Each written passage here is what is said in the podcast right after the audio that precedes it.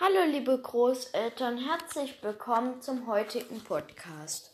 Heute will ich euch den dritten Teil von dem Kyklopen Polyphem und den Helden Odysseus erzählen. Odysseus nickte grimmig, als er das sah. Ja, das hatte er befürchtet. Aber es sollte dem Unhold nichts nützen. Sie würden doch entkommen. Er hatte sich während der Nacht einen schlauen Plan ausgedacht, und jetzt machten sie sich eilig daran, ihn auszuführen. Sie nahmen dünne Weidenruten vom Lager des Riesen und flochten starke, biegsame Seile daraus. Dann suchten sie die stärksten Widder mit der dicksten Wolle aus der Herde und banden die drei von ihnen zusammen, so dass sie nebeneinander gehen mussten. Unter dem mittleren aber band Odysseus immer einen seiner Gefährten fest.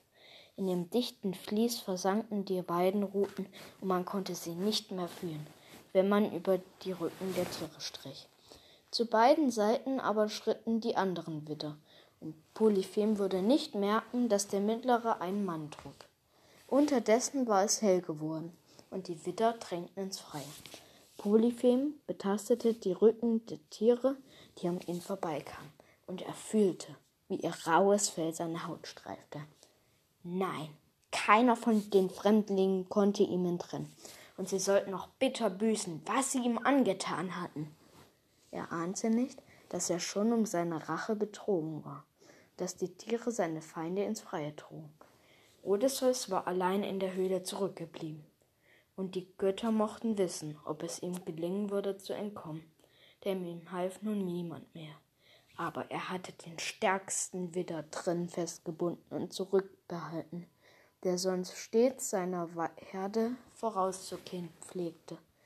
Dieser Widder musste ihn retten. Schwerfällig schritt das Tier zum Ausgang zu, schüttelte unmutig den Kopf und blökte zornig über die ungewohnte Last. Ja, und dann, gerade als er bei Polyphem angelangt war, blieb er stehen.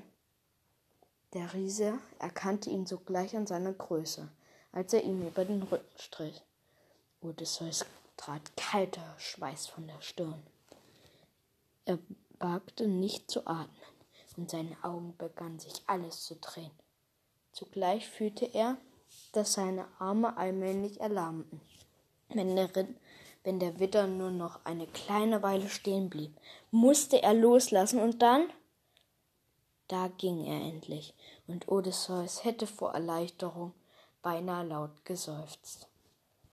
Ich hoffe, auch dieser Podcast hat euch wieder gefallen und nun will ich euch wie jedes Mal noch den Witz des Tages erzählen. Treffen sich drei Vampire.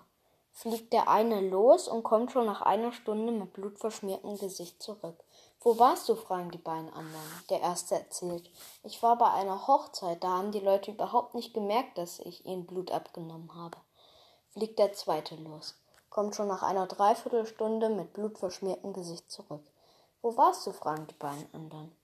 Ich war bei einer Geburtstagsfeier und die waren so mit Feiern beschäftigt, dass sie gar nicht gemerkt haben, dass ich ihnen Blut abgenommen habe fliegt der dritte los, kommt schon nach wenigen Minuten wieder mit blutverschmiertem Gesicht zurück. Wo warst du? fragten die beiden anderen. Seht ihr diesen Zaun da vorne? Ja, klar. Tja, ich habe ihn leider nicht gesehen. Wenn ihr wollt, hören wir uns morgen wieder. Also bis dahin, macht's gut, euer Jakob.